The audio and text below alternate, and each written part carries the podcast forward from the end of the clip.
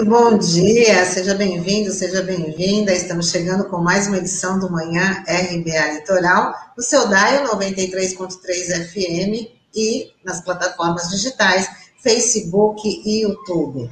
Mais uma edição desta terça-feira, 30 de março de 2021. Junto comigo, Sandro Tadeu, Douglas Martins. Muito bom dia. Olá, bom dia, Tânia, bom dia, Douglas, bom dia ao Taigo e o Norberto que estão aqui nos, nos, nossos bastidores e um bom dia especial aos ouvintes internautas da RBA Litoral. Bom dia, Tânia, bom dia, Sandro, bom dia você que nos acompanha pelas plataformas digitais, bom dia você que nos ouve pelo Dial na 93.3.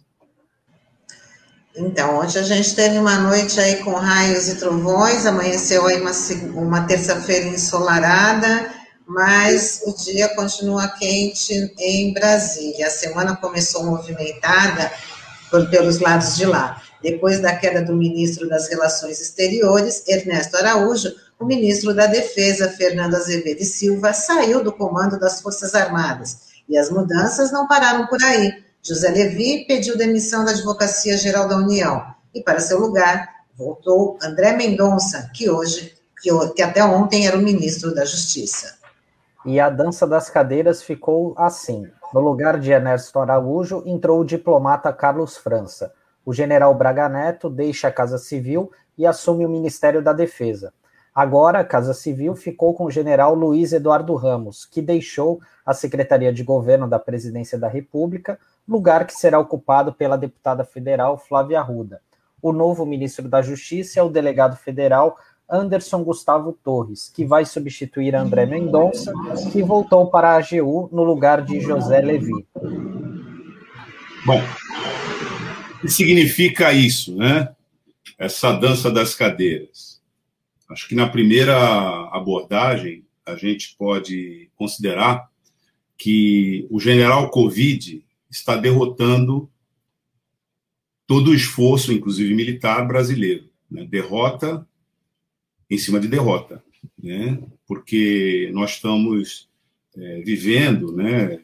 Pelo menos uma tentativa do governo Bolsonaro de rever a estratégia suicida que ele vem trazendo até aqui na pauta do combate à, à Covid-19. E esse inimigo é um inimigo cruel, letal, impiedoso e vem nos derrotando batalha após batalha, porque encontrou, na verdade, uma defesa totalmente despreparada é, incompetente incapaz de entender qual é a dinâmica disso. Essa queda, né, que é uma queda que mais parece um dominó, né, várias peças caíram ao mesmo tempo, é uma, ela tem que ser lida numa movimentação do governo federal para se realinhar. O problema é se realinhar para quê? E na pauta, principalmente da saída do ministro da Defesa, que saiu dizendo que está comprometido com a preservação das instituições de Estado e que as Forças Armadas são instituições de Estado, a gente deve ler isso, né, nas entrelinhas, e ali nas entrelinhas está dito, não são instituições de governo, não vão servir ao governo. Isso num contexto em que, um pouco antes, o Bolsonaro tinha dito que ele não ia botar o exército dele ele usou o pronome possessivo. O meu exército não vai à rua fazer lockdown.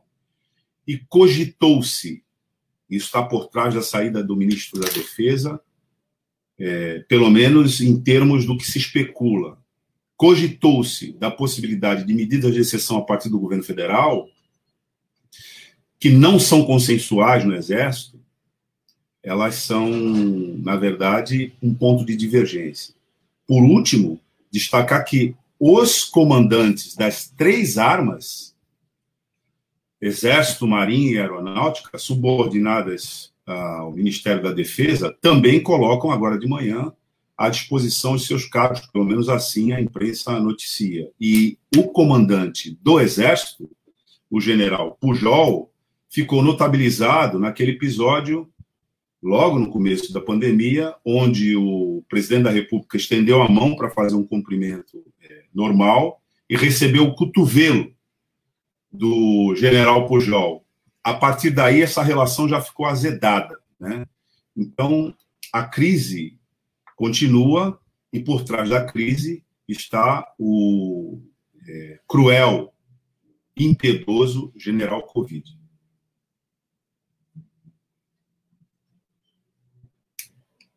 É, lembrando que, o, que a questão do Levi, nessa dança das cadeiras, o, o Levi se recusou né, a entrar com ação no, no STF contra os governadores e passou a bola para o Bolsonaro, que ele próprio entrou com essa ação, e o ministro Marco Aurélio recusou, porque essa ação deveria entrar através da, pela Advocacia Geral da União. Então, desobedeceu o presidente, aí ele também já dançou.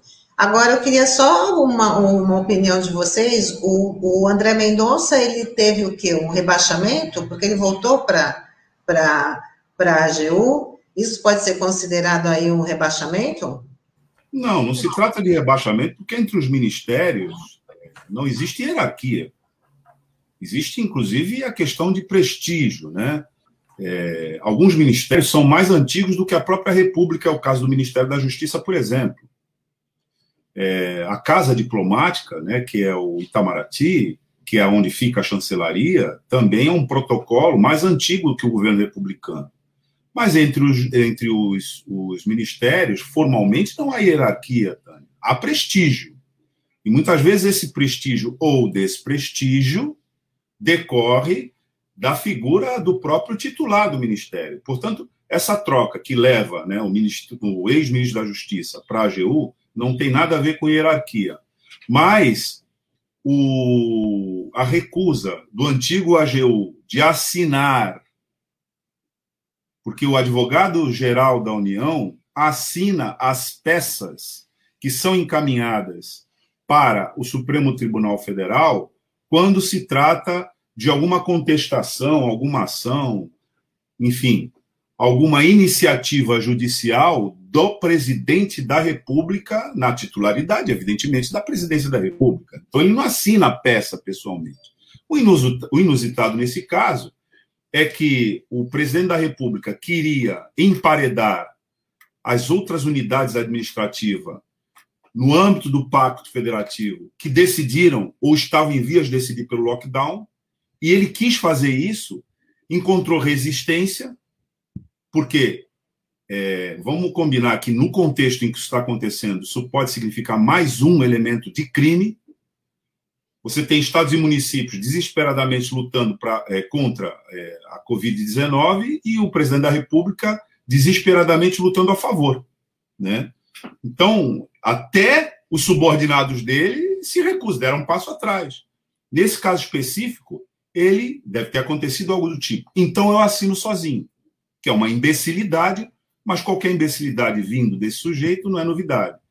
Bateu no Supremo Tribunal Federal, o ministro Marco Aurélio Nelo deu a ação por inepta. Inépcia, Tânia, é o terror do advogado. É, inépcia é isso mesmo, é o que o termo diz. Inapta. Você não tem condições técnicas, portanto, competência para fazer uma peça. Rejeito nem examino. Agora, isso se dando no âmbito da presidência da República, é, que resolveu fazer isso sem a Advocacia Geral da União, porque foi isso que o, que o, Marco Aurélio disse. Cadê a assinatura do AGU? Não está? Rejeito. Mas não tem hierarquia. Na verdade, tem prestígio e desprestígio. É, isso aí. É, ô, Tani, eu acho que também, só para dar o pitaco aqui, o do André Mendonça, ele sempre se dispôs, sempre se apresentou como um fiel escudeiro do Bolsonaro, né? Não à toa, ele, como ministro da Justiça, entrou com várias ações com base na Lei de Segurança Nacional contra jornalistas, contra é, colegas da comunicação, chargistas, enfim. Então, é, e ele também, voltando para a AGU, também segue num, num cargo estratégico, lembrando que em julho desse ano é, a gente vai abrir uma nova vaga no ministro com a aposentadoria do, do é, Celso de Mello, não, desculpa, do Marco, Marco Aurélio. Então, e o Bolsonaro já falou anteriormente que ele gostaria de ver um evangélico, é, um terrível evangélico, né? Alguma coisa assim. Ele comentou que seria, é, que seria, ou muita gente interpretou que seria o André Mendonça, né? Então, é, ele está fazendo parte do jogo, né? Assim como os outros, né? Porque se a gente for fazer uma análise rápida, houve uma mudança de seis por meia dúzia, né? Não houve nenhuma mudança é, grande, estrutural, enfim, porque a, base do comando, a cabeça disso tudo, a gente sabe que é o Bolsonaro. Então, não dá para a gente esperar uma grande revolução aí é, com essa troca de, ministros, né? Não, e o, o, general Covid está atacando impiedosamente, essa é a verdade, desarticulando as forças, é, no caso, aliadas, não são nem inimigas. Esse é o problema. É, Vamos lá, e 16 governadores atacaram ontem as agressões e fake news que buscam criar instabilidade institucional. A divulgação do documento ocorreu um dia após a morte de um soldado da Polícia Militar da Bahia, que foi abatido por agentes do BOP após sofrer um aparente surto psicótico e disparar seu fuzil em Salvador. Sem evidências, os deputados bolsonaristas associaram a morte a ordens ilegais do governo da Bahia do governador da Bahia, Rui Costa. Esse episódio atiçou realmente a rede bolsonarista, inclusive a deputada Bia que é a presidente da Comissão de Constituição e, Justiça, colocou um Twitter chamando é, esse soldado de herói, né, incitando aí um motim entre a polícia, entre a polícia militar de Salvador, incitando para atacar o governador da Bahia, e depois eu acho que ela percebeu a repercussão, por conta da repercussão, ela acabou apagando esse Twitter. Ela também foi acompanhada pela, pela deputada Carla Zambelli, né, que também estava incitando aí um motim entre, entre os policiais, e, mas também acabou tirando o Twitter. Esse pessoal é assim, né? Eles avançam, eles atacam, quando vê a repercussão, pode ver que pode pegar alguma coisa, eles acabam recuando e depois dizendo que não foi bem assim. É, na prática, vive de convulsão golpista. É como se tivesse um ataque, né, convulsionasse no sentido do golpismo, percebe que ainda não tem condições é, de levar adiante esse plano, né? E aí recua. Essa é a dinâmica que a gente tem visto desde o começo do governo Bolsonaro, mas é, se se amplia, né, para alguns desses é, integrantes do governo. E aí, depois de algumas convulsões, algumas muito severas, vem a queda, né, porque alguns personagens vão se desmoralizando totalmente, como o caso né, do ministro é, das Relações Exteriores, o Ernesto Araújo. Esse convulsionava toda hora, mas ele tem precedentes, né? O antigo ministro da Educação, o Weintraub, também se comportava assim. Então é preciso entender que isso é, uma, é, um, é, um, é um vai e volta né, de impulsos golpistas que não encontram elementos objetivos para prosseguir e aí recuam. A exemplo do que você acabou de, de explicar, inclusive.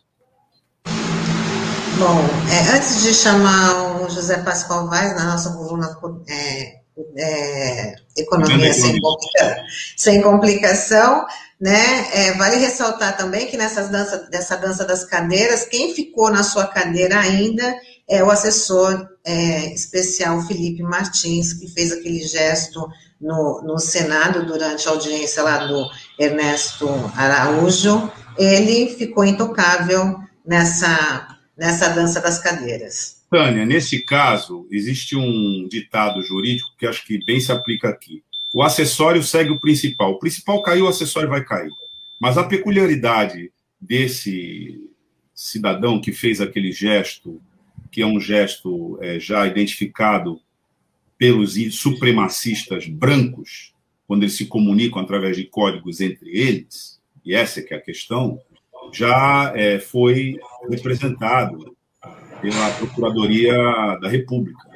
Né? Então, ele já está sofrendo as consequências judiciais da atitude racista nas dependências do Congresso Nacional, mais especificamente do Senado Federal. Mas, vale dizer, né, o acessório vai seguir o principal.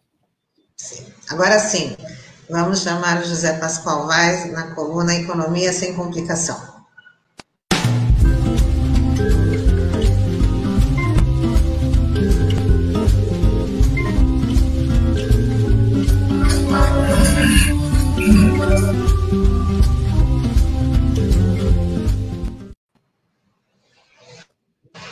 Bom dia, Pascoal. Seja bem-vindo mais uma vez aqui com a gente no Manhã RBA Litoral. Bom dia, Tânia. Bom dia, Douglas. Bom dia, Sandro. Bom dia, Taigo, que está sempre aí nos ajudando, né? E bom dia aos ouvintes da Rádio Brasil Atual Litoral. Bom dia, Pascoal. Bom dia, professor. Pascoal. Pascoal. É... Tânia, pode falar. Diga. Não, acho que você ia fazer até a mesma pergunta que eu, para ele avaliar okay. o orçamento que foi votado, mas aí precisa ser corrigido, porque ficou aí meio desproporcional, né, professor? Isso mesmo, eu ia fazer essa pergunta. Porque assim, ninguém está entendendo nada, Pascoal. Num ano né, de pandemia que já vai se sequenciando no segundo, que se inicia com a mesma lógica, um esforço brutal de contenção, né? economia parando, toda desarticulada, é, proibição de reajuste para servidores, perda de direitos dos trabalhadores, é, excepcionalidades e mais excepcionalidades nos contratos de trabalho, desemprego em 14 milhões, um horror. E aí a gente é surpreendido com essa é, orientação da peça orçamentária que vai para o Congresso Nacional com é, investimento na pauta militar, investimento expressivo, chegam a falar em 25% dessa, reunindo tudo, né, dessa peça, e considerando, inclusive, a possibilidade de reajuste para os servidores militares. Pascoal, é, tem explicação para isso? Você consegue explicar isso? Olha, é, Douglas, é... na verdade o, Bolsonaro ele não está nem aí para o orçamento, né? Ele, o, o governo, ele, ele, a, a, tática dele, tática não, estratégia, né? Que é muito mais do que tática. É a desinformação né, e a confusão. Ele, o negócio dele é confundir. Né? Não há é, nenhuma preocupação com. Ele vai e volta, ele. É, enfim, nós estamos, afinal de contas, nós estamos no final do primeiro trimestre, né?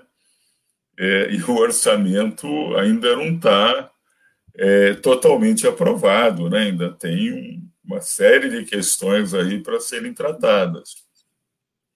É, a desinformação dele é geral, né? Primeiro, ele fala só para 30% da nação, né?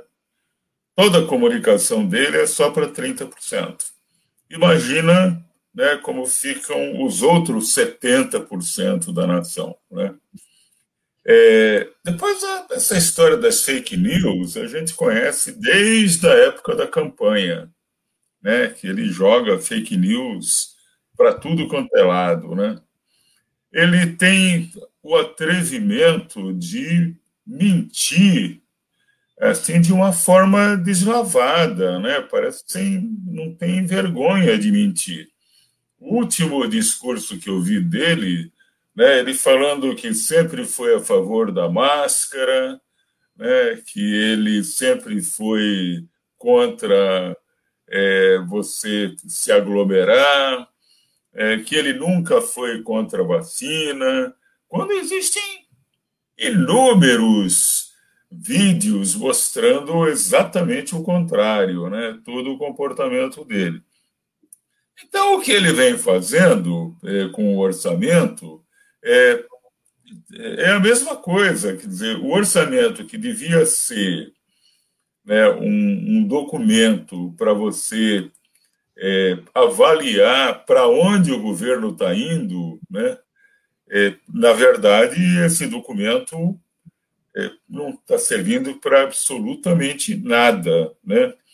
É, uma coisa que é incrível que está acontecendo nesse orçamento, além dessas né, mudanças aí dos 25%, né, do, você retirou é, dinheiro né, do, do, por conta do teto de gastos, foi obrigado a fazer uma, uma revisão na Previdência, no abono salarial, seguro-desemprego. Né?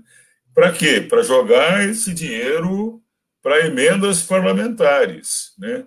Que já eram de 20 milhões e agora foram para 46 milhões de reais. Eu fiz uma conta aqui, isso dá 76 milhões de reais por parlamentar.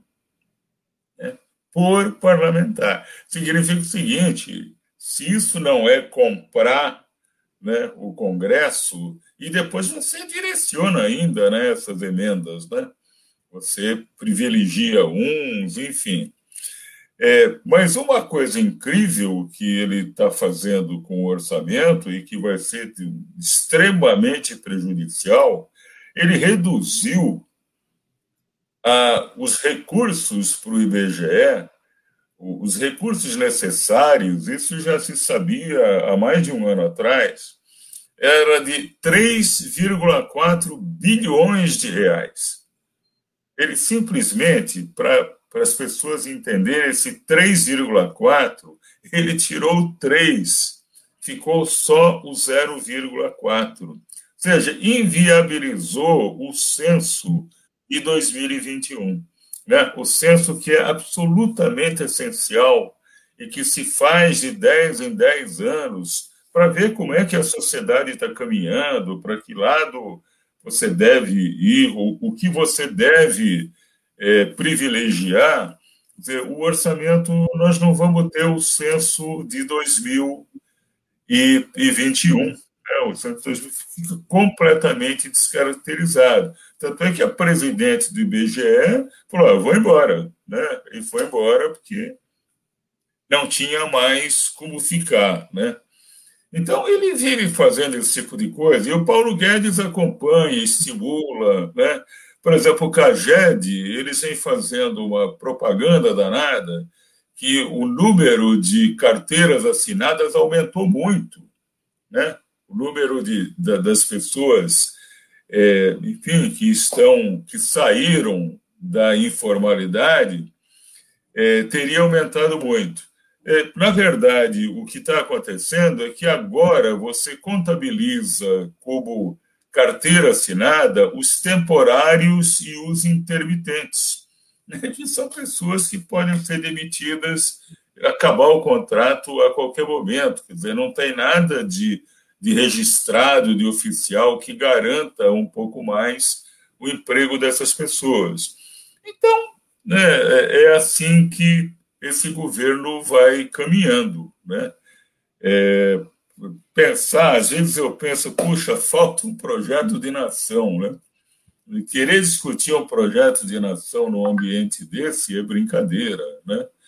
O projeto de nação deles é reduzir o Estado né, e passar tudo o que puder para a iniciativa privada, né, para o mercado, né, o tal do mercado, que, segundo eles, não é corrupto, né, e a gente sabe dos casos que tem aí também no mercado, e que é muito mais eficiente, né?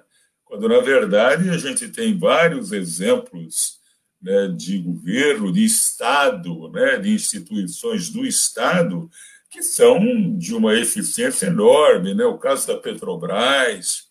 Né? A Petrobras, por exemplo, ela está sendo preparada para a privatização né, esses aumentos todos que eles vêm dando aí desde o início do ano para os preços dos combustíveis joga a população contra a Petrobras. Né? Quer dizer, na hora que você fala em Petrobras, pelo amor de Deus, pô, vai privatizar? Privatiza sim. Por quê? Porque não se explica por que, que esses aumentos estão acontecendo.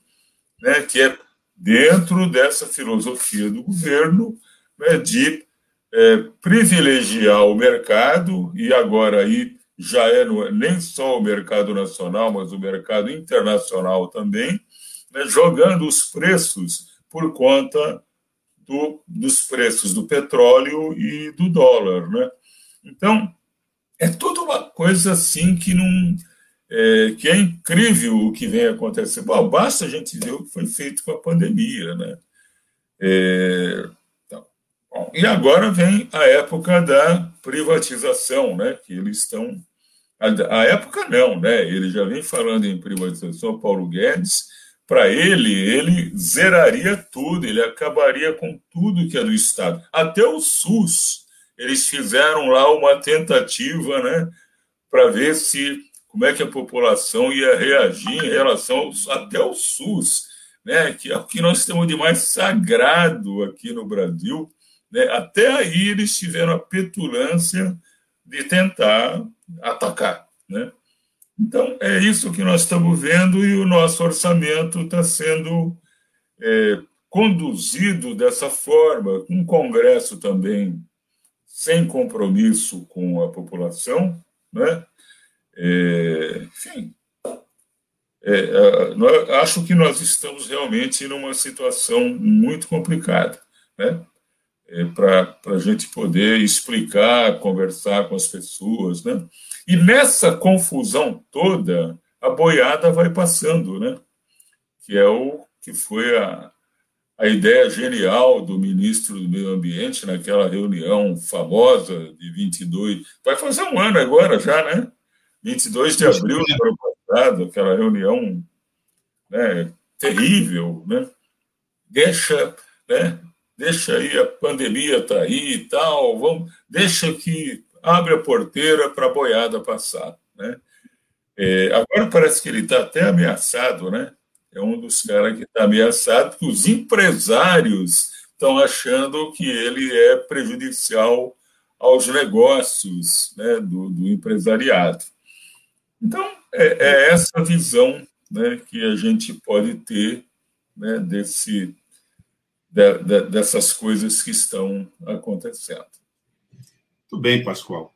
A gente vai ter que continuar acompanhando para tentar entender o que está acontecendo, mas você já deu alguns elementos aí bastante interessantes para a gente refletir. E um deles é que, se você buscar uma coerência do ponto de vista do Estado, da sociedade, etc., nessas atitudes, você não encontrará. Você tem que buscar num outro lugar que não é exatamente esse e que explica um pouco, ou se explica, né, pelo que você acabou de falar, naquela reunião do 22 de abril do ano passado, a reunião do escárnio, da profusão de palavrões. Bom, Pascoal, muito boa a sua participação aqui. A gente, hoje, inclusive, na sequência, vai conversar sobre essa crise que você, inclusive, apontou aí, com a dança né, das cadeiras e, particularmente, as movimentações no âmbito do Ministério da Defesa e da participação dos militares é, nesse processo. A gente vai conversar na sequência. Só para eu esqueci de falar num ponto fundamental, né? É que tudo isso está ligado à soberania nacional, né? Que se desmancha, né? Que se desmancha para facilitar, né? Tudo o que eles querem fazer. Né? É isso. Infelizmente. Tá bom, até semana que vem. Bom dia para todos, um bom dia para os ouvintes da Rádio Brasil Atual Litoral. Tchau, tchau. Tchau, Pascoal. Até. Tchau, um abraço. Bom, Tânia, uh, Sandro, a gente está aqui já, está conosco, né?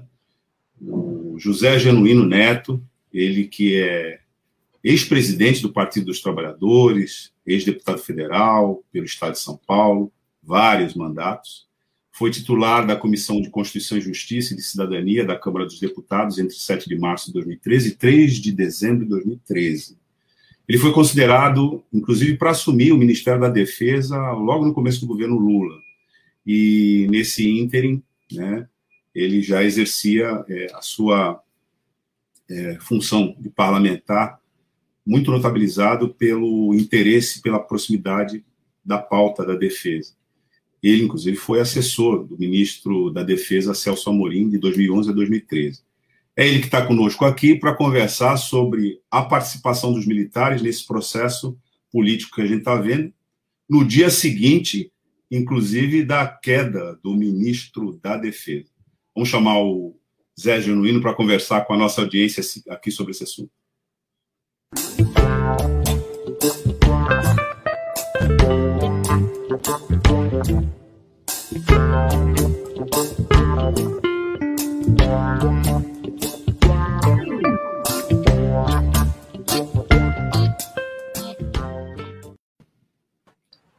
José Genuíno, bom dia.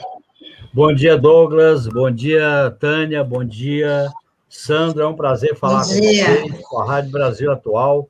Estou à disposição nesta manhã quente politicamente e também quente da temperatura. Mas vamos lá ao debate. Vamos lá. Bom, a pergunta inicial não tem jeito de ser outra, né? dada conjuntura que a gente está atravessando, é como é que você vê a saída do general Fernando Azevedo do Ministério da Defesa? Ele saiu ou ele foi saído, genuíno? E também tem o detalhe, né? O Braga Neto, o general Braga Neto, vai ser o sucessor. Isso significa uma continuidade ou uma ruptura? E chamar atenção para o detalhe de que ele saiu é, com uma declaração seria enigmática, né, dizendo que ele buscou preservar as Forças Armadas como instrumento de Estado. Qual é a sua avaliação, Genuíno?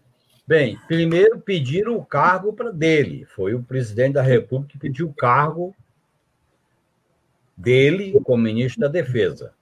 E, na verdade, é importante a gente situar essa crise militar no contexto mais geral. Aliás, as três instituições responsáveis pela maior ruptura legal institucional do país, que foi o golpe de 2016, a prisão do Lula e a eleição manipulada, todas as três estão em crise. A mídia está em crise, a mídia corporativa, o sistema de justiça está em crise, aí na discussão sobre a Lava Jato, e agora a crise chegou na área militar. São instituições que não se pode dar cavalo de pau. E não é por acaso que o governo do capitão, e eu vou falar assim, é, as três, os três ministérios que são conhecidos como de Estado entraram em crise. Justiça, com a saída do, do delegado Mito, é, o, o juiz Mito, a questão da justiça, saiu do Ministério da Justiça, das relações exteriores com Araújo e agora da defesa. Portanto, o núcleo central do Estado foi bagunçado. Bagunçado pela crise política de 2016 que vai se alastrando. As Forças Armadas praticaram um intervencionismo político no golpe, nos twitters, no apoio, na intervenção do Rio de Janeiro, que foi um elemento central para eleger o capitão. Não é por acaso que o Braga Neto era o comandante é, o comandante da região leste e foi o interventor geral no Rio de Janeiro durante o ano de 2019. E aquela intervenção foi muito importante para alavancar a candidatura do capitão. Nós temos nesse processo aí a pressão sobre o Supremo, nós temos a maneira como as Forças Armadas se vincularam com o governo, através de uma ocupação de uma maneira desvairada, inclusive com privilégios, como a reforma da Previdência, 11 mil cargos comissionados, vários ministérios, ele foi criando as condições para, em vez das Forças Armadas tutelarem ele, ele tutelar. Só que a natureza das Forças Armadas é de tutela sobre o Estado, é de autonomia, é de um corporativismo exagerado. E nessa formação, que é uma espécie de monopólio da pátria, monopólio do Estado, monopólio da integração nacional, as Forças Armadas foram banalizadas, mediocrizadas, seja nas relações internacionais, com a vassalagem perante os Estados Unidos, seja na aplicação da garantia da lei e da ordem, seja na ocupação de cargos através do que eles chamam de ações subsidiárias. Então, esse processo de politização conservadora e autoritária das Forças Armadas gerou essa crise. Portanto, é uma crise de comando, é uma crise gerada no, na esteira do intervencionismo que veio desde 2016. Aí eles aproveitaram a, a, o antipetismo, aproveitaram a lava-jatismo, aproveitaram a, a Comissão Nacional da Verdade, aproveitaram o discurso do politicamente correto, marxismo cultural, e foram construindo o que se chama a narrativa. Só que isso gerou uma crise. As Forças Armadas são uma instituição, tem 330 mil militares do Exército, 76 da Aeronáutica, 67 da Marinha, é, e ela tem, uma, é, ela tem uma capilaridade no país, tem comandos, tem estrutura. E é evidente que essa, essa bagunça que o país vive, numa crise institucional, misturado com a crise humanitária, a, os arrobos autoritários do cão ia colocar as Forças Armadas numa situação de vexame. Aliás, eles já estão vivendo um desgaste da imagem das Forças Armadas pela vinculação que está tendo, desde o episódio do, do golpe, o episódio do Pazuello, o episódio da pandemia. Não é por acaso que a gota d'água foi entre o general é, Paulo Sérgio, que é responsável pela administração do Exército, ele mostrando como enfrenta a pandemia no Exército e nas famílias dos militares bem diferente do que o capitão fala para o país. Inclusive, a, incidência de contaminação é 0,13%. E a, a, a, incidência de contaminação na sociedade é quase 3%.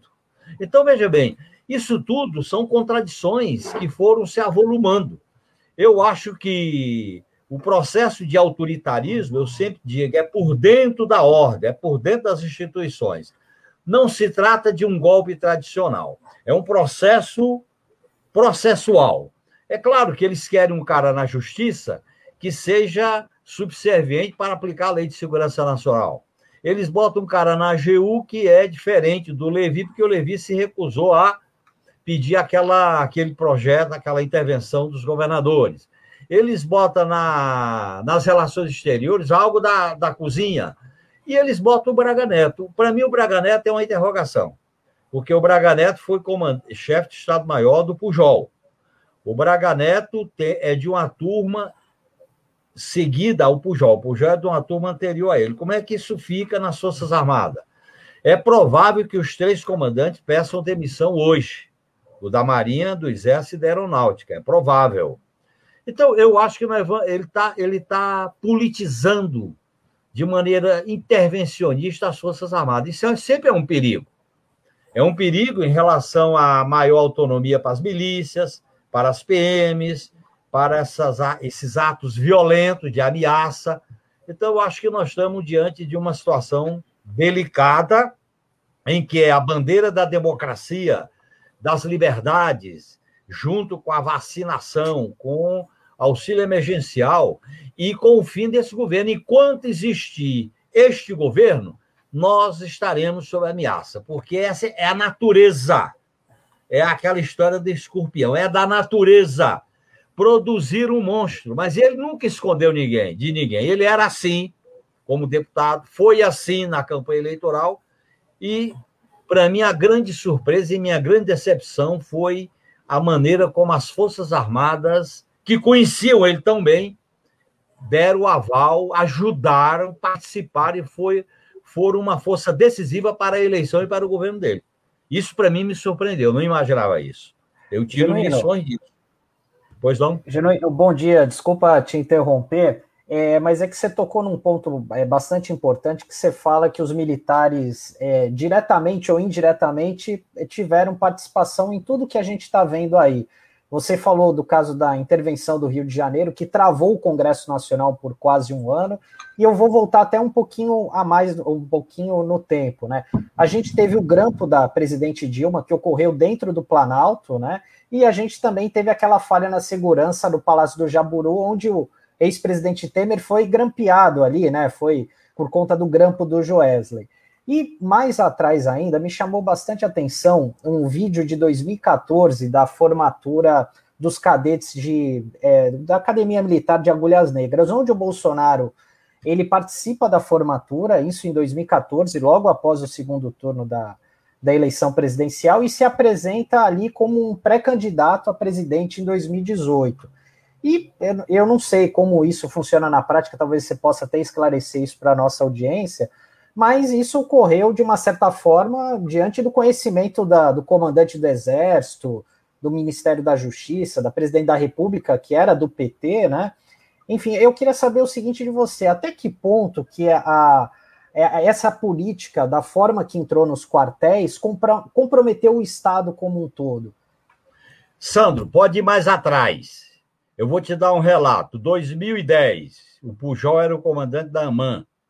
E a, na formatura dos cadetes houve uma homenagem ao Médici, exatamente no ano, no ano e no mês que a Dilma tomou posse como presidente da República eleita em 2010. Vamos mais atrás. A transição em relação à lei da anistia, a tal história dos crimes conexos, que não puniam ninguém. Nem mesmo as Forças Armadas admitiram o terrorismo de Estado e criaram aquela batalha contra a Comissão da Verdade. Vamos mais atrás, em relação à própria pressão na Constituinte, quando eles ameaçaram, porque a Constituinte retirou do artigo 142 a expressão a lei e a ordem. E se você for olhar na história do Brasil, há um rosário de intervencionismo político-militar das Forças Armadas. Como consequência da Guerra Fria, como consequência da influência norte-americana, como consequência da formação via Escola Superior de Guerra do conceito de guerra revolucionária e como formação da, de que as Forças Armadas são responsáveis pela lei, lei é tudo, pela ordem, ordem cabe tudo, pela integração nacional, e as Forças Armadas se colocam como monopólio da nação, monopólio da pátria, monopólio do Estado. Parece que o Estado vem antes deles e eles é que criaram o Estado. Portanto, há uma raiz autoritária ao longo da história do Brasil. Portanto, a discussão, essa discussão nos leva a, a, a examinar o papel histórico que sempre foi de intervencionismo. Você se lembra 61? Aliás, esse ano faz 60 anos do golpe branco para o Jango tomar posse, fizeram um acordo com o Tancredo para ele virar primeiro-ministro. Depois criaram o parlamentarismo e o parlamentarismo foi derrotado. Teve o suicídio do Vargas em 54. Portanto, há um rosário, uma história de intervencionismo político. O que, qual, é, qual é a gravidade da crise agora? É que a crise, ela, eles produziram uma figura política para presidir a República, não só os militares, os militares, a mídia, a justiça, o Congresso Nacional, parte da opinião pública, porque sabia quem era esse cara. E aí eles achavam que tinham a ilusão que ele ia mudar. Não ele tem uma volúpia pelo poder. Ele é uma, um, ele tem uma maneira, vamos dizer assim, de exercer o poder na base do confronto. Ele não convive com negociação, ele só convive com confronto. É confronto, confronto, confronto. Chega uma hora que a corda se quebra. E eu acho que nós estamos diante de uma certa crise militar. Não vejo possibilidade de um golpe no sentido tradicional. Eu acho que essa crise militar já tinha tido na mídia, teve no Supremo, agora teve na área militar, que é consequência desse processo. Quando você vê uma instituição de Estado se meter na política como o Supremo se meteu, olha o que, que deu. Olha, olha a confusão que está instalada no Supremo por causa do habeas corpus do Lula. Olha a confusão que deu na Globo com a maneira como ela fez o jornalismo de combate. Olha a crise. E agora nas Forças Armadas. Isso é uma lei, Sandro certas instituições do Estado começa na política e não sabe como termina. Nós temos que derrotar politicamente esse, esse governo, afastá-lo quanto antes, porque a existência dele é uma ameaça, não só para a saúde, para a crise humanitária, a pandemia, como uma ameaça para a democracia. E eu acho que essa é a questão central. Aqueles que tiveram ilusões, que pregaram em nome do anti-PT, vale tudo, olha o que, que deu. É, me lembra os anos 50, Sandro. Em nome do anticomunismo valia tudo. Golpe de Estado na Grécia, golpe de Estado na Tailândia, no Brasil, na Argentina, no Chile, tudo. Olha o que, que deu. Não pode ser assim. Nós temos que chamar a atenção da população que as Forças Armadas têm que estar submetidas a princípios democráticos. Tá certo? É, qualquer aventura pode causar muito prejuízo mas vai contribuir para deslegitimar as Forças Armadas, lamentavelmente. Mas isso está acontecendo, porque essa foi a escolha que eles fizeram. O Twitter do Vilas Boas não foi por acaso. A nomeação de dois generais para ser assessor do presidente do Supremo não foi por acaso. A, a entrevista do Ed Chegói, que era chefe do Estado-Maior do Exército, agora, recentemente no artigo no Clube Militar, não é por acaso. É uma concepção política ideológica autoritária que domina as Forças Armadas. E se nós não enfrentarmos essa questão, nós vamos estar sempre sofrendo ameaças, como essa agora. Quer dizer, uma, uma, o general Fernando Azevedo, que é uma pessoa mais jeitosa, mais habilidosa, eu o conheci, inclusive, quando ele foi é, comandante das operações para, a, para as Olimpíadas, entendeu? A maneira como ele se relacionava, a pessoa habilidosa e, quer dizer, chega uma hora que o cara exige coisa que, ó, aí não dá, eu vou colocar as forças, ele, ele vai colocar as forças em crise, aí segura. Então, nós estamos vivendo uma crise em processo. Não é para se apavorar, mas nós temos que estar atento, principalmente para lutar pelas liberdades democráticas. Porque qualquer ilusão na área militar e justiça, eu costumo dizer que a esquerda tem que deixar de ter ilusão na farda e na toga. A farda e a toga pode causar prejuízo quando se tem ilusão nisso. Tem interação? Tem, tem umas interações, mas eu queria antes fazer uma uma pergunta para o ex-deputado, é, lembrando que a gente está aqui com o ex-deputado José Genuíno, para falar para os nossos ouvintes, nossos internautas. Eu queria que você avaliasse a figura do vice-presidente do Hamilton Mourão, que vem aí meio indo contra algumas decisões do, do, do presidente Bolsonaro. Ele se vacinou, falou que os números que estão aí da Covid são números inaceitáveis. Já dá para traçar aí um, um, perfil, e dentro dessa dança das cadeiras também, que, que, que ocorreu ontem, já dá para traçar um perfil aí do, do vice-presidente, já dá para a gente sacar um pouco as, quais as intenções aí do Mourão? Olha, companheiro, ele é mais jeitoso do que o capitão, mas nós não devemos ter ilusão nele. Quando ele fala sobre o país, você lembra, a primeira entrevista dele foi o, o, povo brasileiro é fruto do índio, do negro e do ibérico, não serve. Preconceito em relação ao povo. Segundo, quando ele era comandante militar do sul do país, ele foi o primeiro general que fez um pronunciamento exigindo o impeachment da Dilma. A Dilma era presidente da República, ele não podia fazer aquilo. Houve uma punição meia-boca, ele veio para um cargo burocrático em Brasília. Depois foi para o clube militar. E é claro, ele é um cara mais jeitoso, mais habilidoso no método. Mas, olha, aliás, as Forças Armadas, é, como instituição, no método, na maneira de ser, tem diferença em relação ao capitão. Agora, quando fala sobre é, direito das mulheres, a questão do racismo, a questão da comunidade LGBTQIA, dos direitos, da soberania em relação aos Estados Unidos, quando entra esses temas sociais, esses temas econômicos, há, uma, há um pensamento conservador. É claro que o Mourão ele é fruto disso, né? Agora ele é um cara mais habilidoso, é mais jeitoso, ele faz declarações ajuizadas, mas eu acho que é na forma. Nós não devemos, é, vamos dizer assim, transformá-lo em a, a coisa está tão ruim, companheira, que qualquer coisinha melhor, a gente tenta se apegar, porque o negócio está uma desgraça geral. Mas eu acho que ele, ele é mais habilidoso, mais jeitoso, por exemplo, foi vacinado, a declaração dele. Quer dizer, ele quer ser, ele quer ser um contraponto. Agora, o problema é que o capitão, e eu chamo capitão porque eu não falo o nome dele, desde quando eu era deputado com ele, a gente fez um acordo que, em nome do decoro parlamentar, a gente não se, não se cumprimentava. Inominável, né, Genuíno? Inominável, né? É.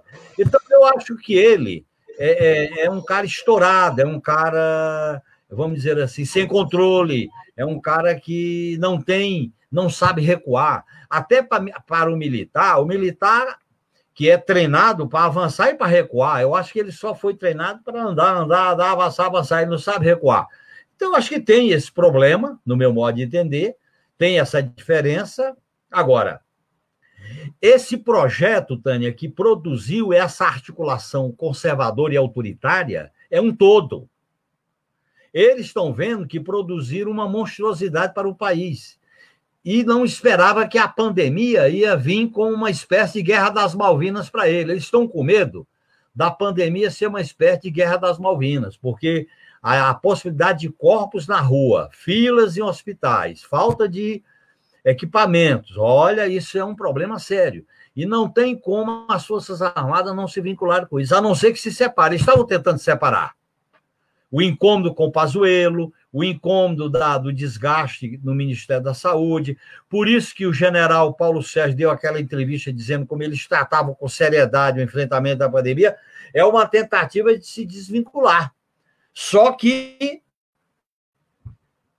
quem pariu o Matheus que o embale, né? Pariu esse monstro e ele está comprometendo a Forças Armadas na minha avaliação, inclusive o vice.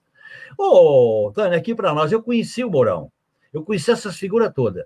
O Mourão sabia quem era o presidente da República. O cara que aceita ser vice daquilo ali, sabia que ia dar. Então, ó, eu não aposto no quanto pior, melhor. Eu quero melhor para tudo. Agora, eu não posso deixar, num debate, de mostrar as responsabilidades que eles têm em relação a ter produzido isso. Não houve um engano. Eu acho que o Vilas Boas enganou a gente. Eu mesmo me sinto enganado. Eu acho que outros enganaram, porque diziam uma coisa e fizeram outra. Agora, o capitão, que é o presidente da República, não. Aí ele era claro, ele não deixa, ele era transparente, não, não tinha dúvida. E quem aceitou isso, lamentavelmente, tem que ser responsabilidade perante a história. Olha, meu, tu foi vice desse cara, esse cara está comprometendo as Forças Armadas, está comprometendo o país. São mais de 300 mil mortes. O Brasil é um par internacional. Isso tem responsabilidades. Os, por exemplo, os banqueiros estão tirando o corpo de fora, a Faria Lima fazendo nota, né? A mídia está tirando o corpo de fora, a mídia corporativa, os, o agronegócio com a Tereza Cristina, agora com a Cátia Abreu, tudo tirando o corpo de fora. É fácil, produz a desgraça e depois tira o corpo de fora, como foi assim na história do Brasil.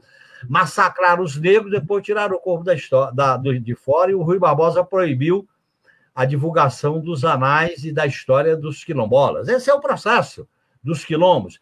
Então, nós não podemos ser coniventes com isso. Eu acho que nós não podemos apostar no pior, quanto melhor, melhor é melhor mesmo.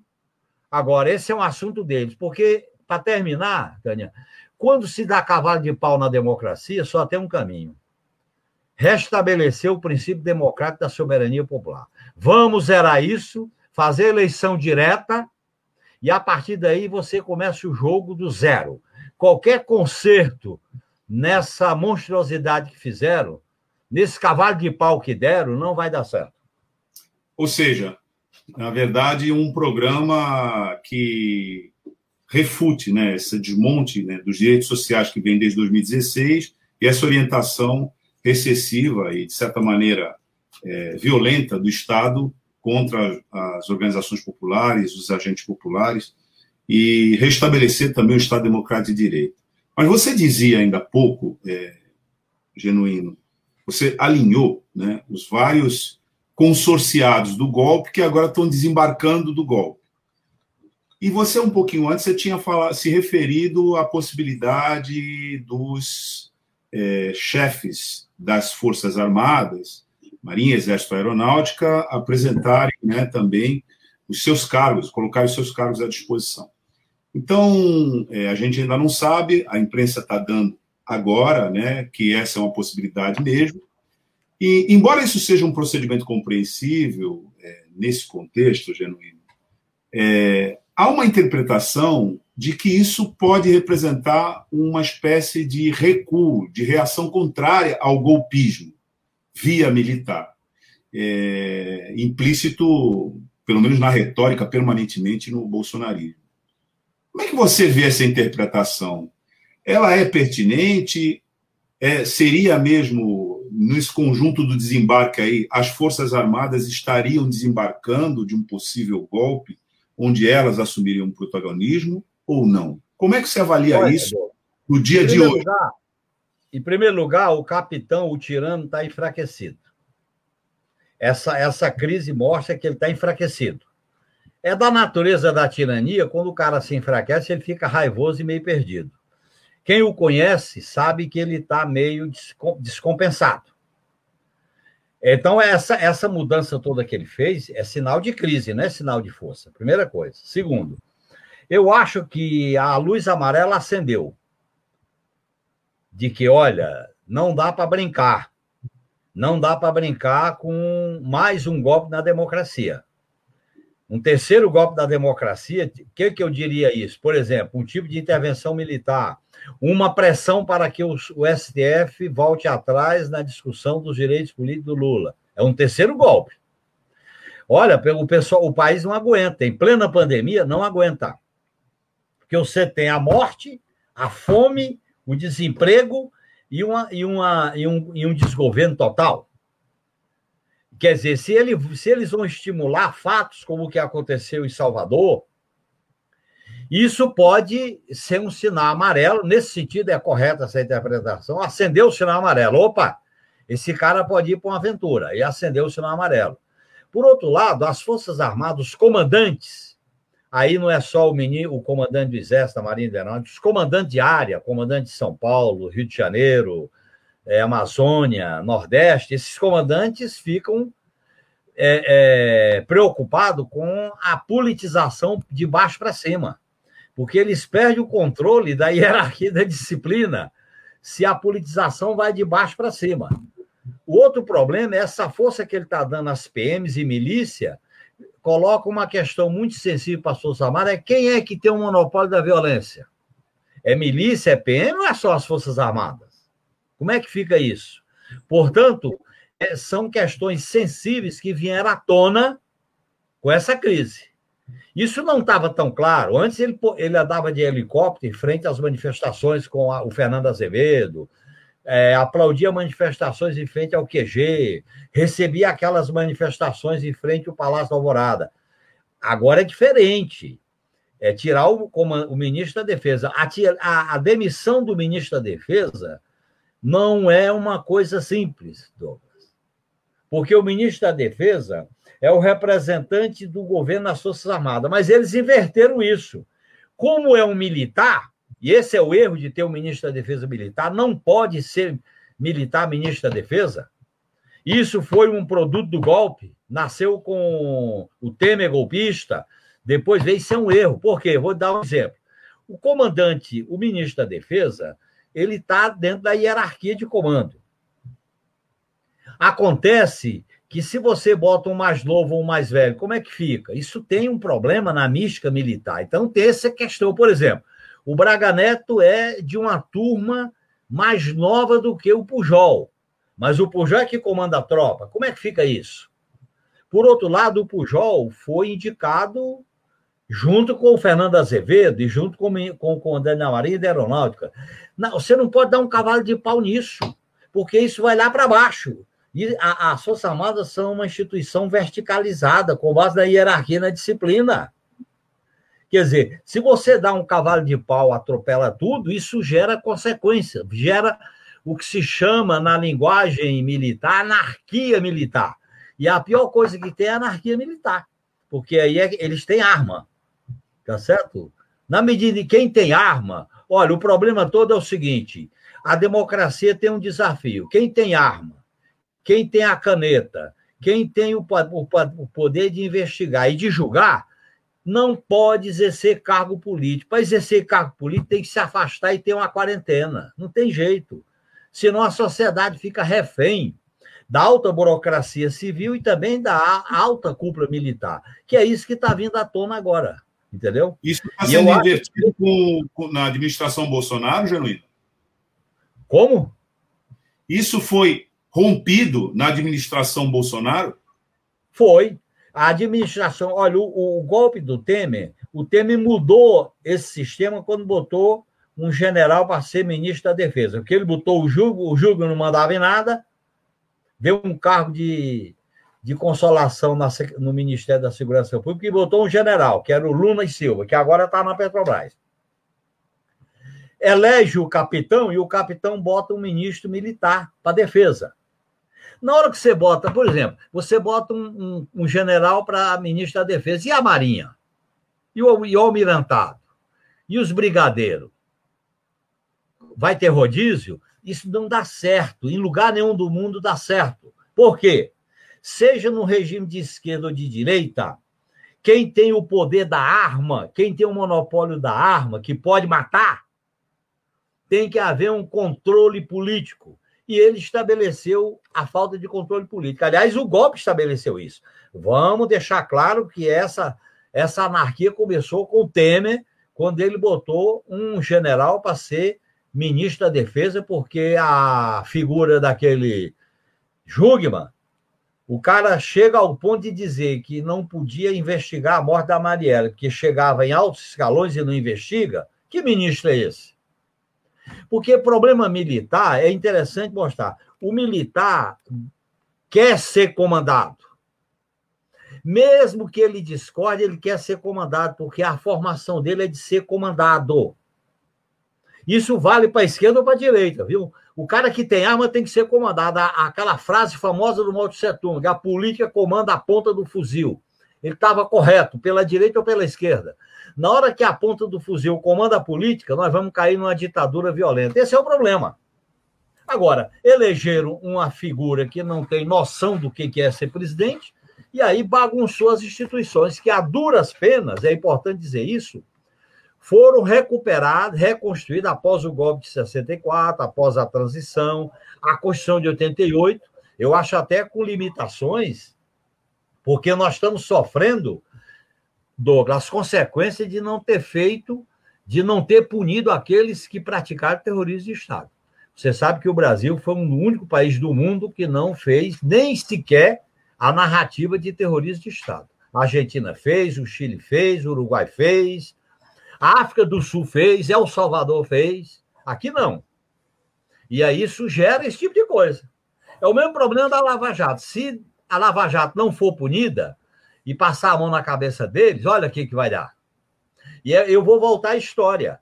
Quando o, o DOI-CODE, que era um poder paralelo dentro das Forças Armadas, matou o Ezog, não, matou o Alexandre, matou o Ezog e matou o Manuel Fiel Filho, para desafiar a autoridade do, do Geisel, o que que o Geisel fez? Demitiu dois quatro estrelas, o general Edinardo aqui de São Paulo e o Silvio Frota.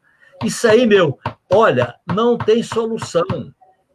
Ou a democracia se efetiva e a política comanda, ou então nós vamos cair numa bagunça, e nessa bagunça e nessa anarquia, quem tem arma fala mais alto. O risco que nós estamos correndo, Logan, e é importante, é, essa, essa crise produziu um aumento da iniciativa das milícias e da PM. Entendeu? Agora, se as Forças Armadas não controlam, por exemplo, a questão da, da, da legalização para entrar arma no Brasil, que é tarefa do Exército, isso foi afrouxado, não podia. Quer dizer, você vai abrindo, abrindo, você começa a abrir a, a janela, aí depois, meu, quebra a porta, não tem jeito. A história da é isso. Tem, tem algumas interações aqui devido à sua participação. Vamos, vamos ler aqui dos nossos internautas. Depois acho que o Sandro tem uma pergunta, mas deixa eu mostrar aí a participação dos nossos internautas e, e ouvintes. Tá, por favor? É, a Cláudia Camilo, grande, genuíno. O Roque Furtado, grande, genuíno, sempre um enorme prazer ouvi-lo, companheiro. A Rosa Neoft, bom dia, grande genuíno. Todo mundo elogiando aqui a participação de José Genuíno aqui com a gente. João Benício, bom dia, companheiro genuíno, a voz de ontem, de hoje e de sempre do PT. Sou seu eterno seguidor. Muito obrigado a Cibele Simão, grande camarada genuíno, um ótimo começo de dia, com uma conversa sempre inspiradora com o nosso companheiro de luta. E Muito obrigado, Cibele. A Sandra de Magalhães, genuíno, grande companheiro, que faz muita falta no Congresso. Foram seis mandados, né? Mandatos, né? O, e o Marcos Robert, omissão e abandono das instituições sem compromisso ético e moral chega a ser perverso e sórdido um, um vigarista do golpe. E a Cristine Richmond fala: li hoje em uma rede social alguém sugerindo que se os chefes das Forças Armadas vão desembarcar, é porque não querem apoiar o possível golpe que está em curso. Acho que você já falou um pouco sobre isso, mas acho que você pode dar uma condensada aí para responder para a Cristine. Olha, eu é. queria responder, Cristine, o seguinte. Ah, veja bem, os comandantes militares e o, e o ministro da Defesa, eles foram é, é, indicados num contexto político. Segundo, a autoridade deles foi questionada. Na medida em que a autoridade deles é questionada, com a demissão do, do ministro da Defesa, que ele pediu o cargo, se eles ficarem, eles perdem a autoridade lá embaixo. Porque, veja bem, é importante explicar. Na questão da militar, você tem que. A sua autoridade não pode ser questionada, porque se você aceitar o questionamento dela de, em cima, vai ter consequência lá embaixo no quartel, na organização militar. É um sistema de cadeia. E, a, a, a, por exemplo, se eles ficarem, eles vão ter a legitimidade da autoridade questionada. Isso vai ter reflexo lá embaixo. Não adianta. Isso é da isso, é... isso funciona aqui, funciona na China, funciona em Cuba, em qualquer lugar, funciona na Venezuela. É assim. Porque você tem a hierarquia, tem a disciplina, tem comando. Na medida eles eles estão sem condições de continuar comandando. Porque a autoridade que os dirigia era o ministro da Defesa. E é bom lembrar para a pessoa que pensa a questão que quando houve aquela crise com a história das manifestações, os comandantes militares assinaram uma nota dizendo: quem nos representa no governo é o ministro Fernando Azevedo. Se eles disseram que quem os representa é o ministro Fernando Azevedo, e o Fernando Azevedo cai não por iniciativa do ministro, mas por iniciativa do presidente, como é que eles vão ficar? Se eles ficarem, eles vão ficar com a autoridade enfraquecida. E a pior coisa que tem, companheira, é um chefe militar com autoridade enfraquecida, porque aí os de baixo produzem anarquia. E a pior coisa do mundo para a democracia é anarquia militar, porque o cara que tem arma vai falar mais alto. Esse é o problema, é o predomínio da arma e não da democracia. Portanto, eu acho que está criada uma situação de fato. Nesse sentido, eu acho que as Forças Armadas em como todo, eu acho que elas não vão entrar numa aventura além da, da aventura que já entraram. Eles não vão aprofundar essa aventura na minha avaliação, tá certo? Aprofundar a aventura, porque já estão na aventura, não tem solução. Agora, eu acho que eles também, eles, se eles mudarem os comandantes, eles não significa que quem for nomeado vai fazer uma aventura golpista. Até porque o, gol, o golpismo hoje é importante deixar claro, não é um golpismo como de 64, de marcha, de um dia, ocupa, prende, não é mais assim. É um golpismo mais sofisticado, simulado, vai por dentro, é lei de segurança nacional, ocupa a FUNAI, ocupa o INCRA, ocupa o Ministério da Saúde, vai destruindo. É um processo de destruição. O, capitalismo hoje usa a tática que a Noami Klein fala muito bem, a, a doutrina do choque. Eles vão destruindo as coisas para que no lugar venha o quê? O monopólio das finanças, do capital. Então, eles destroem direito, destrói a previdência, destrói a autonomia e o prestígio das Forças Armadas, ou, ou, ou, é serviçal, ou então sai da frente. É isso. Isso é um processo de desorganização civilizatória, no meu modo de entender.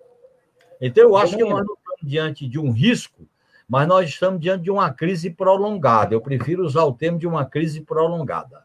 Enquanto esse cara estiver lá. Genuíno, eu gostaria de te perguntar duas coisas sobre o PT. Você, como um importante integrante do PT, né, militante acima de tudo, né? É duas eu só sou coisas. militante agora, viu, companheiro? Sim, sim, mas o senhor tem uma história muito grande no PT, uma e é, é, uma pergunta tem a ver com a eleição de 2018 por conta de todo esse cenário que a gente está vendo, que acabou resultando até no afastamento do ex-presidente Lula, né, de participar do processo eleitoral, e alguns companheiros do PT diziam aquela seguinte frase: eleição sem Lula é fraude. Na sua opinião, foi um erro o PT ter mantido a candidatura do Fernando Haddad ou não ter lançado ninguém para fazer essa defesa intransigente do Lula diante da, daquilo que foi pintado, de todo esse golpe que hoje está cada vez mais claro? E a segunda questão é em relação ao Lula, porque eu, eu, eu li outras entrevistas é, suas e você falava que o Lula ele acabou sendo preso como um grande conciliador, né? Ele, e na, quando ele estava lá na, é, na Polícia Federal, estava encarcerado, ele deu muitas entrevistas falando como é, é, defendendo um projeto de esquerda, enfim. Agora ele está sem condenação nenhuma após essa decisão do STF. Eu queria saber como é que você vê uh, essa candidata, essa possível candidatura do Lula em 2022? Qual projeto que deve ser, que ele deve capitanear aí? Olha, em primeiro lugar, foi correto o Haddad ser candidato e foi uma candidatura de protesto. Foi uma candidatura que denunciava a prisão do Lula. Foi uma candidatura respondendo à fraude que foi a prisão do Lula. Você caracteriza a eleição como fraude e denuncia participando dela. Por exemplo, Ulisses Guimarães denunciou o colégio eleitoral sendo anticandidato. Ele não legitimou o colégio eleitoral. O cara que é anticandidato não legitima. Eu estou dando um exemplo de um cara da liberal. Portanto, você pode participar de uma eleição denunciando fraude, dizendo: eu estou aqui para defender o Lula e defender o caráter fraudulento de uma eleição, porque ele não está presente. E foi importante a candidatura do Haddad. Eu acho até que a candidatura, a campanha dele tinha que ter sido uma campanha mais contundente, principalmente na reta final. Mas isso aí, mas a candidatura dele foi legítima e correta, mesmo considerando que a eleição sem o Lula era uma fraude. Você tinha que explicitar isso, no meu modo de entender. Você denuncia participando, você denuncia negando, você nega participando. É uma maneira de você, inclusive, dialogar com a consciência do povo. Sobre o papel do Lula, olha, rapaz, o Lula, o Lula, a, a luta de classes, os conflitos, a reforma, a reforma conservadora e autoritária transformou Lula numa grande liderança e numa grande referência. Por isso que eu disse, ele entrou na cadeia como conciliador e sai como lutador popular. E esse é o grande papel do Lula. O grande papel do Lula é representar um programa. Primeiro, nós temos que desmontar o desmonte. Primeira coisa, Petrobras, Embraer, direitos trabalhistas, reforma da Previdência, SUS, nós temos que desmontar o desmonte. E o Lula está correto. Segundo, nós temos que refundar instituições da democracia, da soberania nacional, do, do papel do Estado no financiamento de políticas públicas. Como é que nós vamos enfrentar o financiamento de políticas públicas sem mexer na taxação dos ricos, lucros e dividendos? Nesse sentido, nós temos que fazer diferente do que fizemos quando governamos. A gente distribuiu em renda e não riqueza. Nós temos que distribuir riqueza. Quer dizer, a, a candidatura do Lula é uma candidatura de enfrentamento, é uma candidatura de afrontamento, porque as condições políticas hoje estão muito mais estreitas, mais radicalizadas, os espaços são menores do que em 2002. Portanto, o Lula tem que chefiar um movimento político do PT, com os partidos de esquerda, com os movimentos sociais, de uma frente democrática, popular, anticapitalista, para apresentar esse tipo de programa. Eu sou contra esse negócio de aliança ampla com a direita não bolsonarista. Eu acho que isso, primeiro, isso não vai longe. Segundo, eles não querem. Terceiro, você não pode, diante do que aconteceu com o país, fazer uma campanha eleitoral e governar o país com esparadrapo e band-aid. A sangria é tão profunda que esparadrapo e band-aid não cura. Tem que ser com cirurgia. Quem quiser fazer omelete tem que quebrar alguns ovos. Nós temos que dizer: olha, a Petrobras volta a ser uma empresa pública estatal. Nós não vamos aceitar o acordo com a Embraer. Nós não vamos aceitar as privatizações da Eletrobras. Nós não vamos aceitar a submissão aos estadistas. Nós temos que dizer claro, porque ganhar uma eleição e não fazer isso nós não podemos ter uma segunda derrota em que o povo se sinta decepcionado com o PT. Essa é a minha opinião. E eu acho que o Lula tem um grande papel. Não é qualquer país do mundo, nem qualquer partido que tem uma liderança que tem a força a simbologia do Lula. Eu costumo dizer, o Lula é maior do que o próprio Lula. Entende? Eu acho que tem momentos que ele cresce é, vira um exocete político eleitoral. Então, esse é o fator decisivo. Por isso que esse antipetismo de setores da esquerda, essa competição contra o PT, isso é bobagem. O PT tem uma força de 41 anos de história e o Lula. E quem quiser ser de esquerda e tentar negar o papel do Lula e do PT, está cometendo uma ilusão, uma burrice ou uma conciliação de classe que vai pagar um preço muito caro. Não tem como, está na é a história, é a vida. São lutas, são derrotas, são narrativas, são identidades que se construíram. Portanto, eu acho que o Lula tem um grande papel de derrotar os. Oi, desculpe eu me emocionei, os interesses que presidiram o golpe de 2016.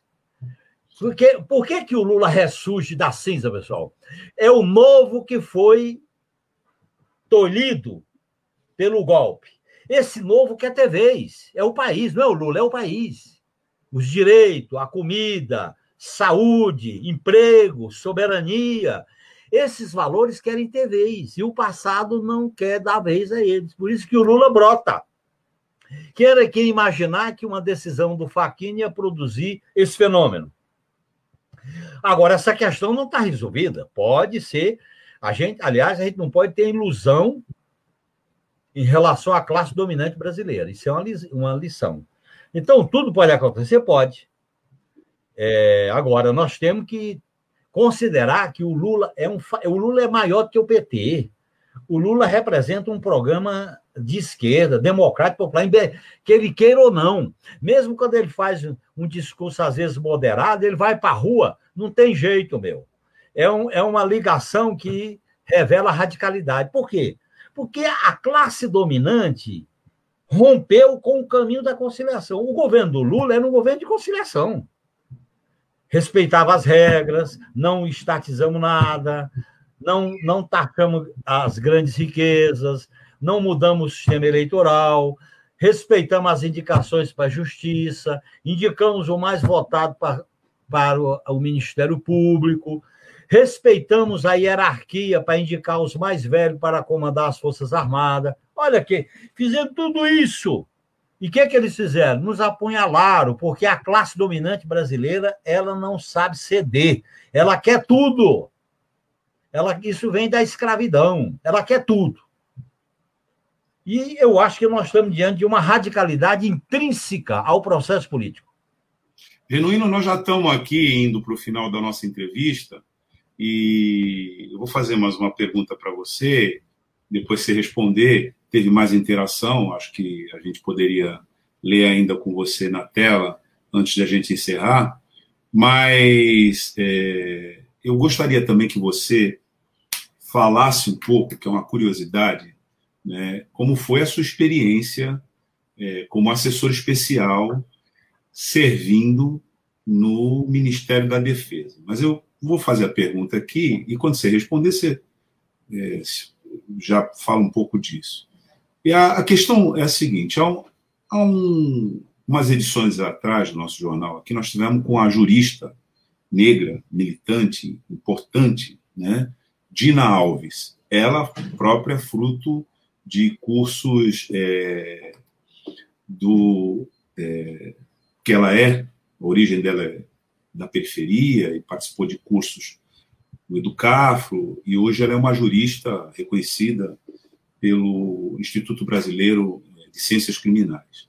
Ela fez uma pesquisa, uma pesquisa com mulheres negras encarceradas, é, onde ela registra a forma específica de violência do Estado contra essas mulheres, sob custódia do Estado. Né? E essa pesquisa, inclusive, ganhou muita notoriedade. E ao debater sobre segurança pública e a questão militar na segurança pública, ela fez uma afirmação é, muito expressiva e importante. Ela disse o seguinte: não se trata apenas do, da desmilitarização da polícia. Nós temos que trabalhar pela desmilitarização da segurança pública. Eu te faço uma pergunta sobre esse assunto. Esse entendimento da Dina está correto, genuíno, do ponto de vista da estrutura do Estado? E é claro que aí você, já tendo sido, inclusive, um assessor especial que esteve, acompanhou a dinâmica da, das Forças Armadas hoje, poderia, é, inclusive, contextualizar isso, a tua resposta, dentro dessa tua experiência. Tá, tá certa, Dina? Vamos lá, Douglas. Primeiro, eu fui assessor do Ministério da Defesa no ministro Jobim e do ministro Celso Amorim. Eu iniciei em 2011 com o ministro Jobim e fiquei até 2012 já com o ministro Celso Amorim. Portanto, eu peguei as duas experiências no Ministério da Defesa. A minha, o meu papel lá era assessor do ministro, mas era um assessor que eu, o meu cargo lá se equiparava a general de divisão, vamos chamar assim, para efeito de, de comemorações, etc, etc. E eu participei de várias experiências muito positivas. Tentei discutir algumas questões chaves com as Forças Armadas. O maior obstáculo era a questão da formação política, porque era uma formação que vinha de um tradicionalismo binário. Aí tem uma questão que não vai dar tempo para explicar. A Força Armada tem uma formação binária, inimigo e amigo, inimigo e inimigo. Está superado no mundo. Defesa hoje é diminuir vulnerabilidade, não é um inimigo. O Brasil não tem inimigo. É, a outra coisa, você transformar o povo em inimigo é uma concepção autoritária. Você tem que diminuir vulnerabilidade. Por exemplo, quais são as vulnerabilidades pelo ar, quais são as vulnerabilidades pelo mar, quais são as vulnerabilidades pelo, pela internet. Você discute vulnerabilidades. E eu acho que essa discussão mudava inteiramente o conceito de guerra revolucionária, de guerra fria, etc, etc. E eu vivi uma experiência, eu já tinha uma experiência, Douglas, na Constituinte, foi quando eu comecei a tratar esse tema. Da Constituinte, eu continuei trabalhando com essa discussão com os militares. Eu participava de debates, de discussões com eles e dava minhas opiniões, para ver se era possível. Teve alguns chefes militares muito que eu faço questão de relatar. Por exemplo, no golpe do Collor, os ministros militares eram Mário César Flores, o Tinoco e o Sócrates da Marinha, da Aeronáutica. Eles disseram: nós não, nós não aceitamos receber nenhum deputado para conversar sobre o impeachment. Não aceitamos. Então, quer dizer, eles foram radicais em não discutir o impeachment do golpe. O que foi uma posição correta. Esses três ministros militares. Eu estou relatando porque eu, vi, eu era deputado federal, então eu estabeleci esse tipo de relação. Eu me surpreendi muito com o retrocesso que veio a partir do golpe. Na verdade, eu cheguei à conclusão que as Forças Armadas nem aceitaram a transição, nem a nova República, nem a Constituição de 88, que nós batalhamos para mudar o artigo 142, não conseguimos. Não aceitaram nem o governo FHC por causa da Comissão de Mortos e Desaparecidos, e muito menos o governo Lula e Dilma. Quer dizer, na verdade, eles sempre foram uma espécie de revanchismo, ora aberto, ora simulado, mas eram. Então, essa é a minha, essa é minha experiência. Qual é a questão que eu concordo inteiramente com a companheira Nilma, né? Dilma, é, desculpe, Dina Alves. Dina Alves, a companheira Dina Alves. Qual é a diferença de conteúdo entre militarização e segurança pública? Militar significa, no limite, matar. Segurança pública é, no limite, força. Há uma diferença entre força e violência. Força você contém, força você coage, força você impede, violência você mata. Na hora que você discute militarização da segurança pública, é correto discutir, e ela está certa, é você que tem que quebrar com o conceito de guerra da segurança pública. E se usa esse termo, guerra contra as drogas, guerra contra a corrupção, guerra contra. E são conceitos equivocados. Segurança pública é força e não violência. Violência, que é o, o monopólio da violência, pode matar, é Forças Armadas. Por isso que tem que haver uma separação entre militarização da segurança pública e segurança pública. Segurança pública, você tem que ter a polícia comunitária, inteligência. No limite, você bota tropa de choque para conter.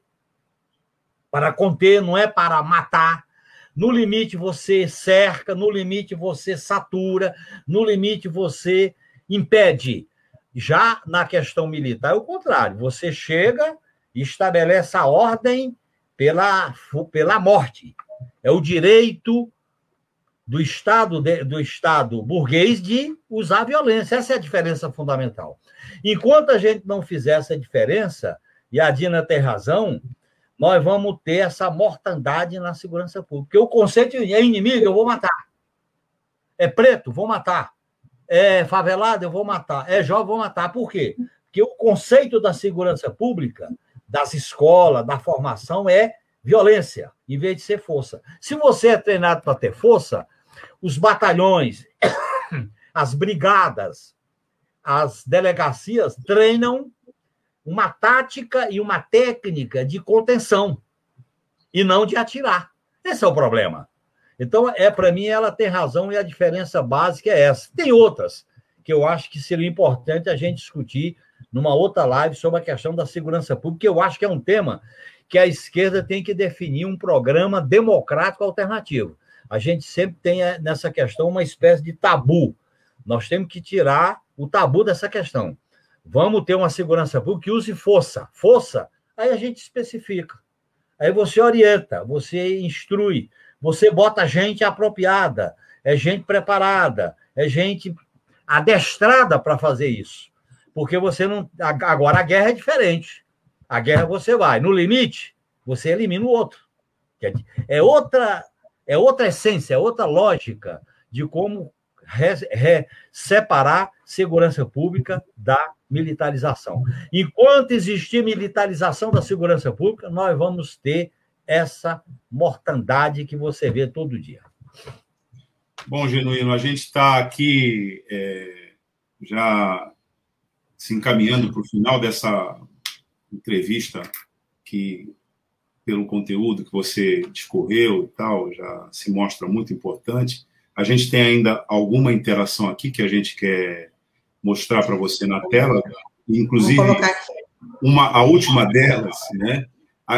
É uma pergunta e, eu, e se o Genuíno quiser ainda se manifestar sobre essa última pergunta, a gente, colocar. a gente encaminha para ele e, na sequência, você já é, tá encerra. Pode, fazer, pode tá fazer as considerações, as considerações finais. O JRJ, a questão da segurança pública no, no, Brasil é um tabu mesmo, né, diz o JR.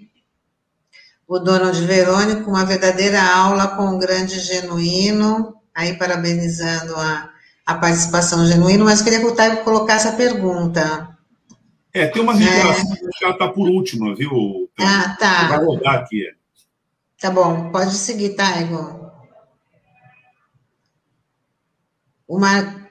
o Marcos Robert, a Cristine Richmond é, diz, e o que dizer da Bia Kisses, a Bia Kisses, a deputada federal que assumiu agora a Comissão de Constituição e Justiça, e ontem, pelas redes sociais, ela ficou incitando ali um motim é, em Salvador por conta daquele episódio do, do, do militar, né, que teve um surto e começou a tirar esmo e acabou sendo abatido pelos outros que estavam na, ali na tropa. Então, ela, como uma presidente da Comissão de Constituição e Justiça, aí incitando essa, esse motim. Ainda, ainda tem a Bem. pergunta da. A, a, a Cláudia Camilo está dizendo que o Douglas fez uma ótima pergunta, de Nalve sempre cirúrgica na, na análise militar, nas estruturas de Estado e o encarceramento e o genocídio da população negra e periférica.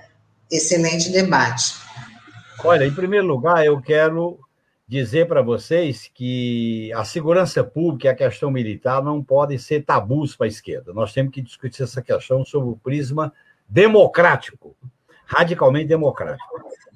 Nós não podemos aceitar a tutela, nem o medo, nem os privilégios das castas dentro do Estado. É tanto que eu defendo um projeto de quarentena para quem exerce o poder de investigar, de prender, de julgar e de matar, que é a violência da Força Armada, para exercer um cargo político tem que sair da carreira e ficar em quarentena. Por outro lado, eu acho que é muito importante a gente discutir que a segurança pública, ela, se não é uma questão militar e não pode ser, ela tem que estar transversalmente vinculado com outras políticas sociais. Por exemplo, com saúde, com educação, com lazer, com esporte. Não pode ser a segurança pública como só como força. Eu, eu falei de força, que é diferente de violência, e agora eu estou falando de ter uma política de segurança pública de integração. E aí a questão dos presídios. Aí eu, olha, eu, eu até pela minha experiência particular, eu fiquei. Essa é a terceira quarentena. Eu fiquei preso na época da ditadura, na época da democracia e agora.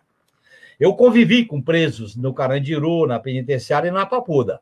O que que mostra? Nós aprovamos uma lei que é responsável pelo encarceramento massivo, que é a lei antidroga, que foi um grande retrocesso a partir da pressão dos Estados Unidos. Os Estados Unidos fez três guerras: guerra das drogas, guerra do terrorismo e guerra da corrupção. Todas elas tiveram consequência nefasta no Brasil. Pois bem, tem que mudar a lei das drogas. Segundo problema, você tem que criar uma política de ressocialização, porque a população carcerária é jovem e ela quer uma alternativa de remissão da pena com o trabalho. E a partir daí você criar uma política de integração lá fora, porque o cara sai da cadeia, com a ficha corrida, ele não consegue emprego. Aí ele vai para onde? Então, não há uma. Você tem que ter contenção, repressão no limite, sem uso da violência, ressocialização dentro da cadeia e integração na sociedade. Senão, nós nunca vamos resolver esse problema. Nós estamos imbuídos da política de segurança norte-americana, que é a história do inimigo. Encher, por isso que o Brasil é o terceiro país em número de prisioneiros. E a população jovem, entre 25 a 30 anos. Eu vi isso na cadeia. Quando eu estava na Papuda, que organizei junto com o Zé de Seu a biblioteca, você precisava ver, a gente levava o caixão, um carro, um, um, um caixão de livro, para entregar aos presos que eles não iam na biblioteca. Você tinha uma biblioteca, mas eles não podiam ir lá. Então, para que, que serve aquilo? Então, o sistema penitenciário brasileiro é para punir. Ou ele pune e mata, ou ele é uma escola do crime. O cara aprende lá todas as técnicas. Então, é uma, é uma loucura isso. E esses programas de rádio que pregam a violência, a pena de morte, eles estimulam o aumento da violência. Esse é o problema. Nós temos, portanto, nós temos que romper esse círculo. É, é, é esse círculo não dá alternativa para a sociedade. Portanto, eu acho que é era fundamental a gente discutir esses temas e enfrentar o encarceramento. Eu acho que nesse ponto eu quero deixar claro que o nosso governo devia ter tido mais ousadia em matéria de segurança pública. Por exemplo, criar uma Guarda Nacional Costeira, uma Guarda Nacional de Fronteira, em vez de usar as Forças Armadas. Não aceitar a lei antidroga que encarcerou muita gente e, e ter um trabalho de socialização dentro dos presídios. Quer dizer, nós fomos para uma política punitivista. Por quê? E vou deixar isso claro aqui. Há setores da esquerda que têm uma visão punitivista. Nós temos que combater isso. Então, eu acho que nós temos que discutir essa questão com toda a franqueza. Agradeço, me alonguei. Um grande abraço, Douglas, Tânia e Sandro. Genuíno, a gente que agradece você é, pelo, por você ter vindo aqui e nos concedido essa entrevista. Na verdade, como muitos disseram aqui, uma, uma espécie de aula, né? Que acabou abrangendo vários outros temas. E a gente fica muito feliz de você ter falado aqui com a nossa audiência do, no Manhã RDA Litoral. Até a próxima, Genuíno. Um abraço. Valeu. Obrigado. Valeu. Tchau, tchau. Bom. É, só queria, antes da gente, a gente sei que a gente já está partindo aqui para o encerramento, tem uma, um recado muito importante, né, para nossa para nossa audiência, para os nossos ouvintes, nossos internautas, sobre uma campanha de solidariedade. Mas antes vamos dar uma olhadinha aqui nas interações, nas últimas interações que a Célia Amado, parabéns genuíno, está sempre do lado certo da história. É, a Cláudia Camilo fala como mulher, colocamos vidas no mundo e o patriarcado machista e racista violenta e mata. Basta de patriarcado. É, o Roque Furtado, desmilitarização da segurança pública já. É, Carmen Sueli Janesini, a Jaqueline Muniz, da UFRJ, é uma especialista em segurança pública que fala com propriedade sobre esse tema. É isso aí que a gente pode trazer aqui para conversar com a gente, com os nossos ouvintes, nossos internautas. O Ricardo Andrade, é gratificante e muito esclarecedora essa entrevista com José Genuíno. Bom, vou falar da o Almir Manuel. Bom dia, o programa está motivador. Nós também achamos, viu, Almir? Muito bom, né? Ô, ô, Tânia, antes de você prosseguir com a campanha, é, eu ia falando, e acho que é importante ainda, antes do encerramento, né, a informação da nossa pauta de amanhã. Né? Nós vamos conversar amanhã né, com o senador é, Humberto Costa, ele que foi é, ex-ministro da Saúde, é senador, né? ele, é, além de senador, ele preside a Comissão de Direitos Humanos do Senado Federal. E amanhã ele vai estar conosco, amanhã é 31 de março, né? Ele vai estar conosco exatamente para discutir um tema é, muito tenso, disputado hoje, que é a ordem do dia, inclusive nos quartéis, que está para incorporar. Hoje o status é de que judicialmente ela pode, judicialmente ela pode fazer isso. Né? A comemoração do 31 de março, que até bem pouco tempo ela não era permitida, né, por conta do restabelecimento da ordem democrática no país. Esses e outros temas a gente vai conversar com o Humberto Costa amanhã, e isso é importante porque é uma espécie de continuidade né, da entrevista que a gente fez hoje. Né? Então, você que nos acompanha pela RBA Litoral, plataformas digitais e Dial, está é, tá aí já o aviso.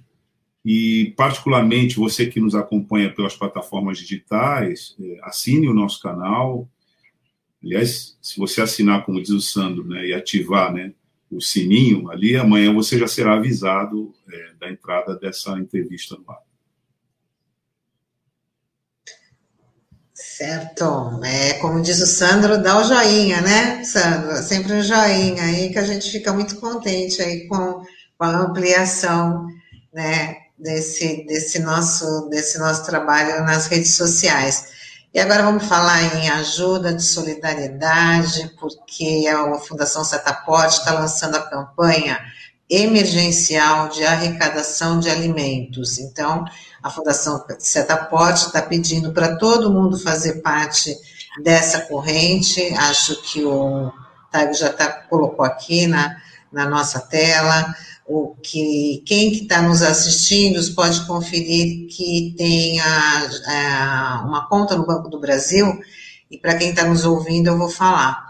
É, agência 3146-1 e a conta corrente 41523-5. Repetindo, agência Banco do Brasil 3146-1 e a conta corrente 41523-5.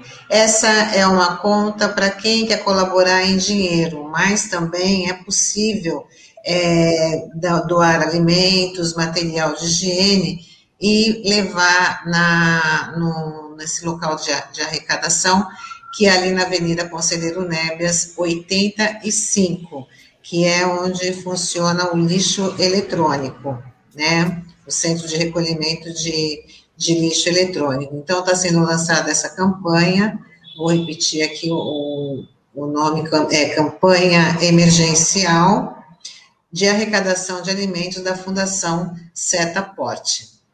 Então, está aí dado o recado, vamos, vamos colaborar, a gente pede aí a colaboração de todos, lembrando que a Fundação Setaporte é que é, a, a, a, RBA né, é da Fundação Setaporte, ligada ao Sindicato Setaporte, e está aí no lançamento dessa campanha. São várias campanhas que tem, né, que está que tá rolando da cidade, essa é mais uma, então vamos aí colaborar. Tani, só para lembrar que esse é o endereço da Conselheiro Nébias, é lá no começo, lá no centro, lá no Paquetá. Próximo a Conselheiro Neves e Amador Bueno, que é como a Conselheiro é uma avenida muito grande, né? Muitas vezes a pessoa não tem noção da numeração, então é na Conselheiro, bem lá no comecinho, lá no Paquetá. Bem pé, é com a João Pessoa, é quase esquina com a, com a João Pessoa, né?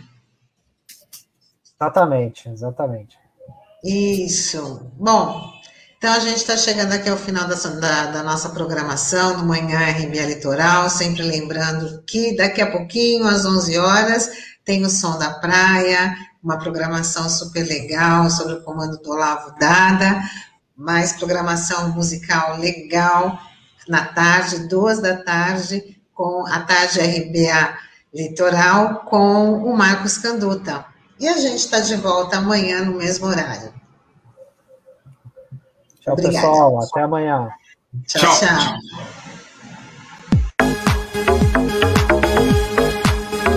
A Rádio Brasil Atual Litoral é uma realização da Fundação Setaporte, apoio cultural do Sindicato Setaporte.